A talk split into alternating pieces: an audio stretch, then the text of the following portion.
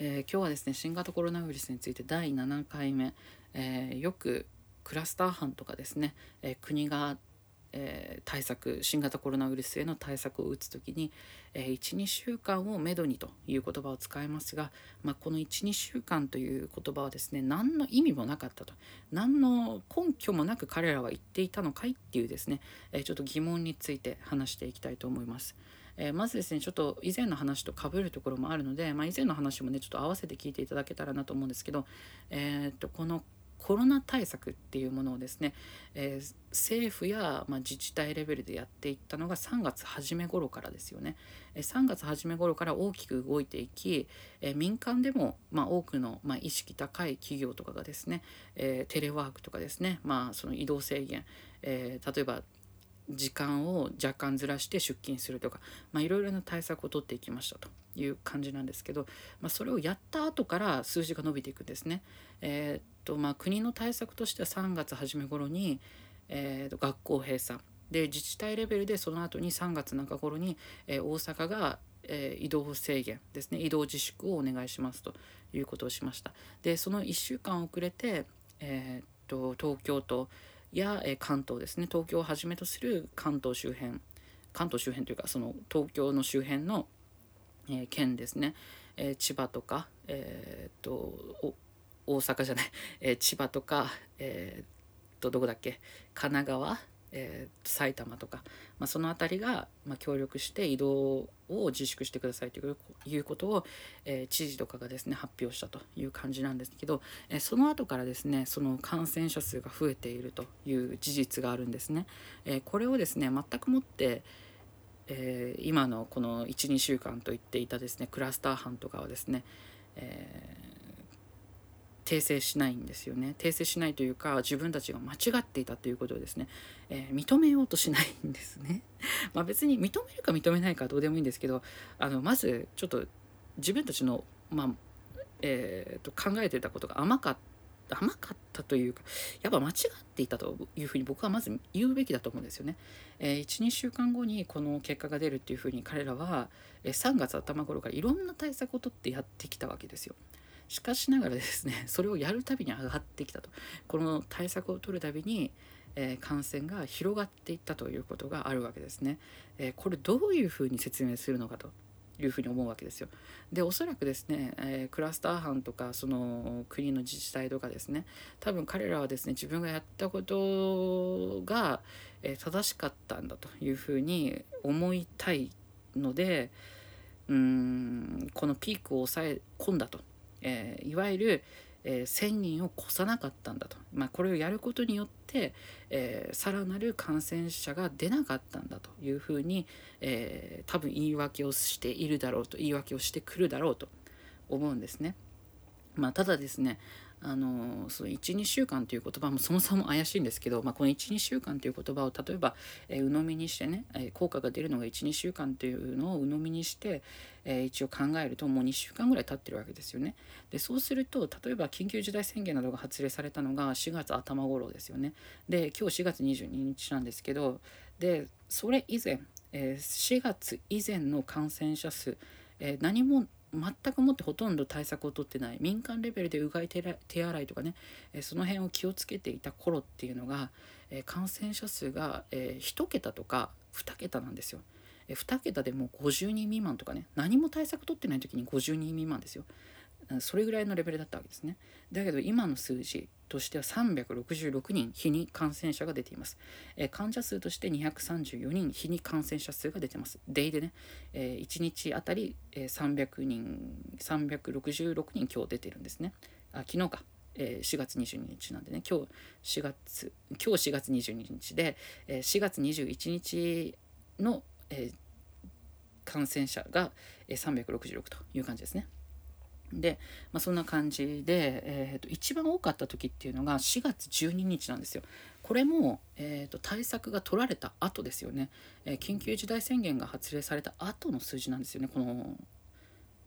714、まあ、一番多かったのが714っていう数字なんですけど4月12日で、えー、緊急事態宣言後の数字としてこれが出てるんですね。で2番目に高いのも、えー、4月18日で627名という数字になっているんですね。で、まあ、一応最近はその300名近くに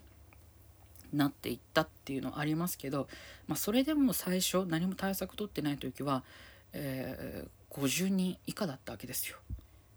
なぜこの水準にならないのかって話なのねだって僕らは今血を吐いてねあの血を流してあのお金お金を失ってですよあの経済というですねあの血を流してあの必死こいて対策取ってるにもかかわらずなんでこれが十数人単位にならないのかっていうことを考えなくちゃいけないいけないと思うんですよね。あの本来あのこういう対策を取った時っていうのは以前のねあの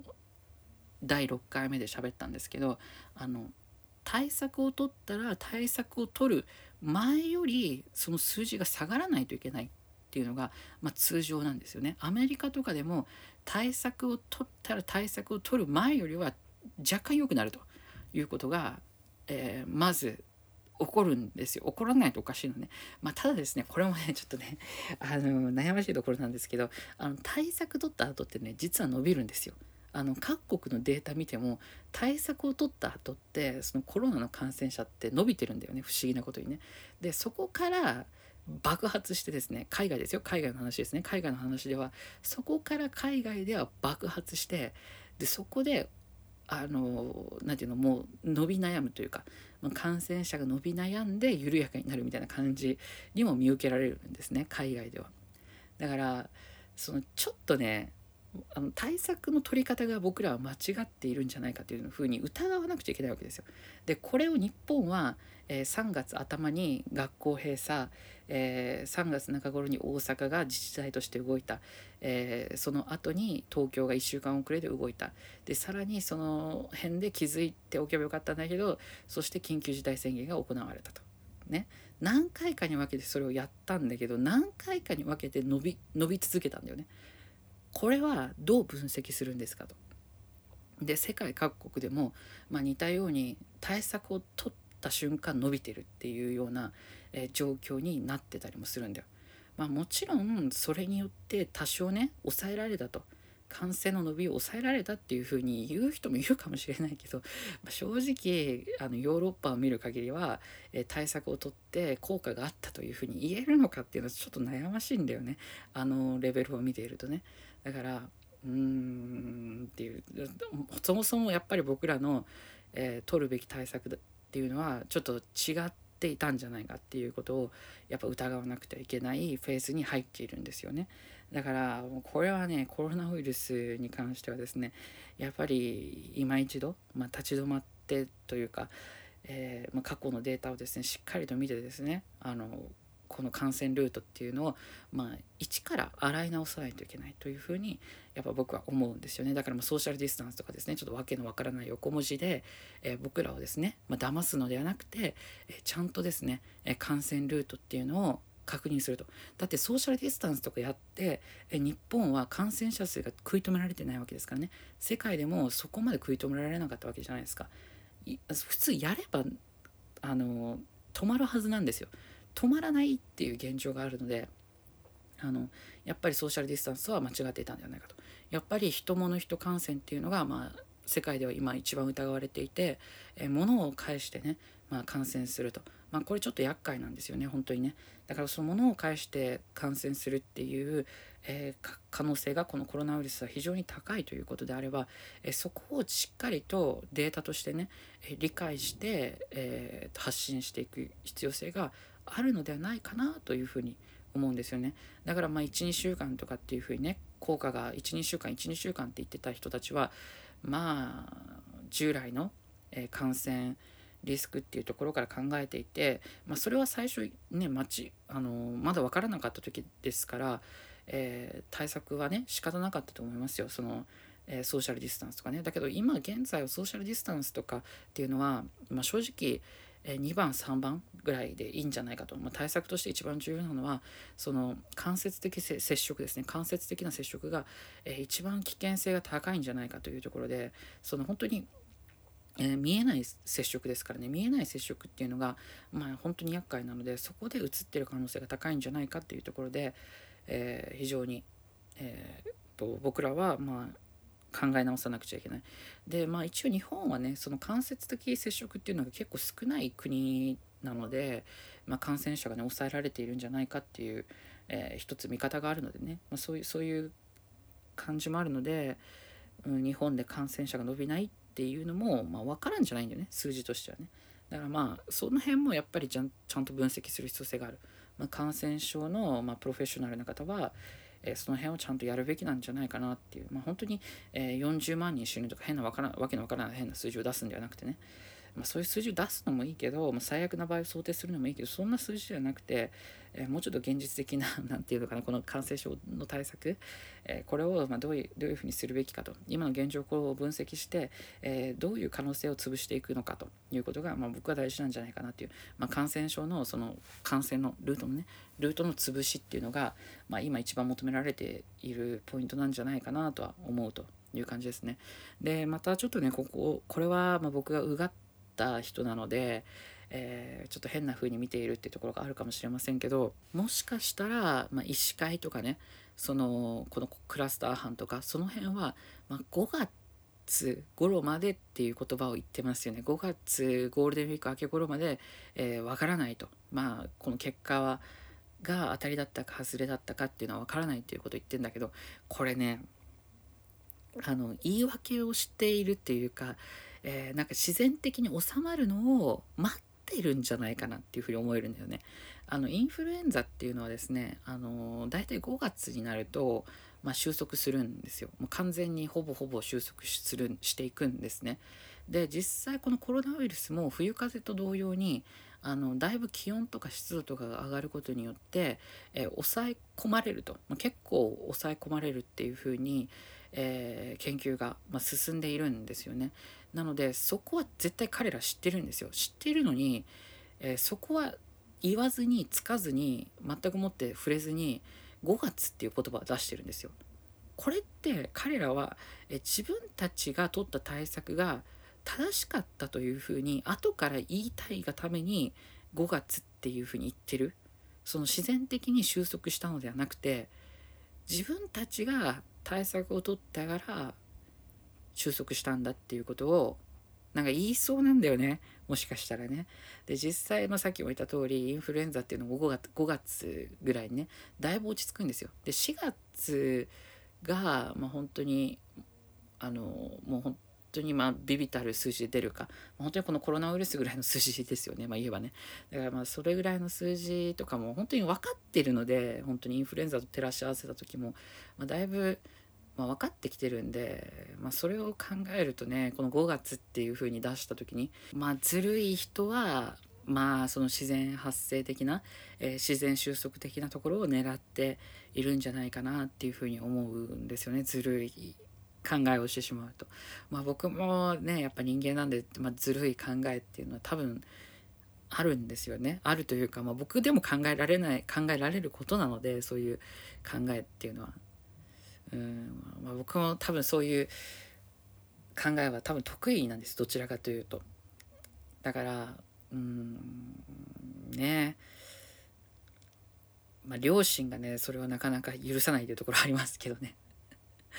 まあ、両親の呵責にとらわれてしまうというですね、まあ、なかなか悩ましい性格なんですけど、まあ、それがなければねもうちょっとねあの人を騙してですねと まあ人を騙すのがね、一番あのお金儲けする上ではですね、もうすごいね、えー、やりやすいんですけどね、はっきり言ってしまうとね、だけどなかなか、えー、ちょっと難しいですけどね、まあそういう話ではないですけど、えっ、ー、とまあとにかくですね、えまあそういう自然収束的なところを、まあ狙ってんじゃないかなと。まあ僕がずる賢い人間だったら、うん、そうやって、まあ逃げるかなっていうふうに思いますよ、本当に。あのなんとか引っ張って引っ張って自分たちがやってることを、まあ、正しかったんだというふうにしたいからね自分たちは結果をもたらしたんだっていうふうにしたいからうーんそうやるんじゃない？自分たちをヒーローに見せたかったらやると思うんだよ。5月まで伸ばして、えー、インフルエンザと同様に水準的に減っていくだろうということを、まあ、推測して、まあ、未来をちょっと、まあ、こう計算してやるんじゃないかなっていう。だからそれがなんかね、もう、やり方が汚いというか、うんだからまあもう何て言うのかなまず間違いを認めないっていうかまずそのね、まあ、市とか行政とかがやった対策ね大阪とかがまず初めにやってほしいんですよね。あの大阪はね第一にその対策を取ったじゃないですか。自分たちはあれの時対策取るのが正解だと思って取ったんでしょ？だけどそれはやっぱやっぱり間違ってたというかあのやっぱ結果が出てないってことは間違いですからね。結果が出てないんだから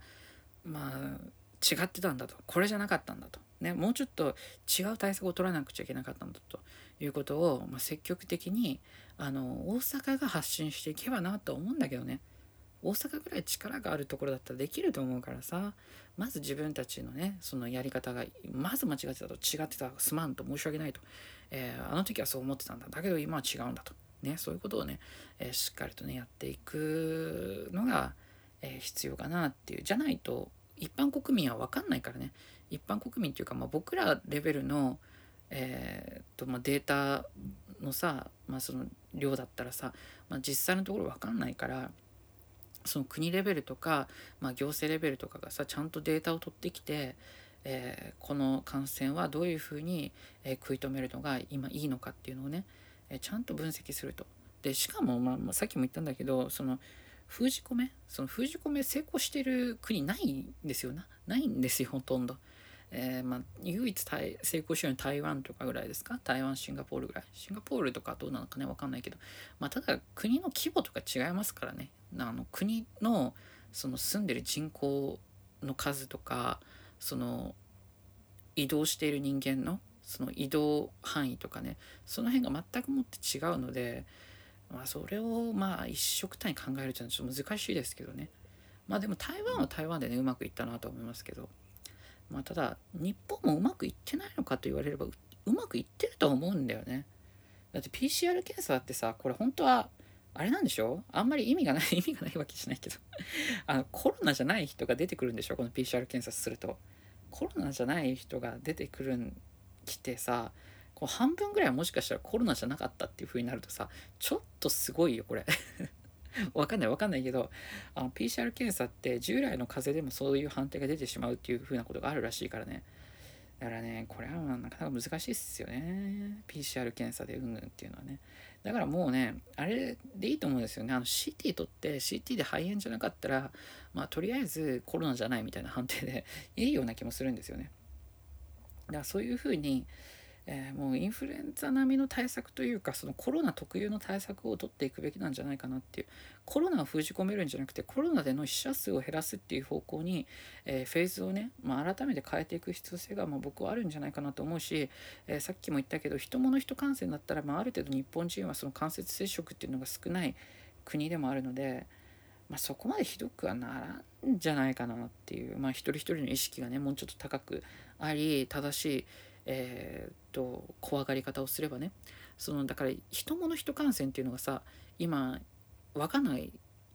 ね、ソーシャルディスタンス、ソーシャルディスタンスっていう人と距離を空けようとか、ちょっとわけのわからないことばっかりやってるから、人と距離空けるのはいいけど、人物人感染を全く防いでなかったら、その感染者数は伸びるわけだよねっていうね。だから日本ってそれで多分伸びてるような気もするんだよね。だからちゃんとソーシャルディスタンスと同じような感じで、あの、人物人感染っていうのを、まあ、ちゃんと気をつけましょうっていうことを、まあ、はっきりと言えば、テレビとかメディアとかでやれば、多分これ一気に下がったんじゃないかなっていう。まあ、4月初め頃にこれやってれば、結構ね大きく変わったと思うんだよね。これ4月本当に初め頃から結構言われてたことなんですけどね。まあ、だけどまあなかなか日本ではちょっと、うん、どうなんですか。まあいやとにかくそういう話は、まあ、これぐらいにしましょう。今日はちょっと長く喋ってしまいましたので、えー、新型コロナウイルスのですね感染ルートそして、まあ、1週間とか2週間とかですね言葉をですね、まあ、並べていますけど彼らの説得力っていうのは全く持ってないんじゃないかという話でございました、えー、そしてま5月になったらですね自然的収束を狙ってるんじゃないかみたいな話を今日は、えー、してみたという感じでございます。ではではバイバイ。